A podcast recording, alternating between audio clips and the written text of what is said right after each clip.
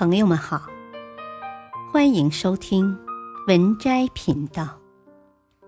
本期分享的文章是：凭什么不让回中国？美国航班停飞，使大批美籍华人滞留机场。如今，美国疫情可谓红得发紫，美国没有一个地方不是红的。单日确诊病例数创下世界纪录，达到惊人的一百零二万，几乎每一百个美国人中就有十七个被感染，概率惊人。在这种情况下，美国人依然我行我素，不重视防疫措施，美籍华人除外。在应对疫情方面，美籍华人显然比这些外国人头脑更加清醒。眼看情况越来越糟，他们开始想办法逃离美国。近日，有大批美籍华人登上飞往中国的航班，美其名曰“回国过年团圆”。为此，他们不惜花二十万元抢机票。在他们眼里，只要能踏上飞往中国的航班，回到中国，花多少钱都值得。相信很多人已经看出了这些人的用心。返乡过年是假，避难是真的。面对来势汹汹的病毒，没有哪个国家比中国更安全。如果这些美籍华人能顺利登上回国的航班，那他们就偷着乐吧。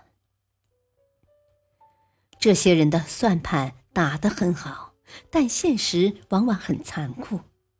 就在这紧要关头，美国突然取消大量航班，单日停飞航班超过三千架次，这让大量美籍华人感到恐慌，因为停飞航班意味着他们可能无法回国，只能留在危险的美国。对他们来说，这不是航班停飞，而是活路被堵。因此，很多华人质疑：为什么不允许他们回中国？没有人比他们自己更清楚这个问题的答案，但又不愿意承认。美国的情况如此严重，以至于有必要停飞和封锁边境。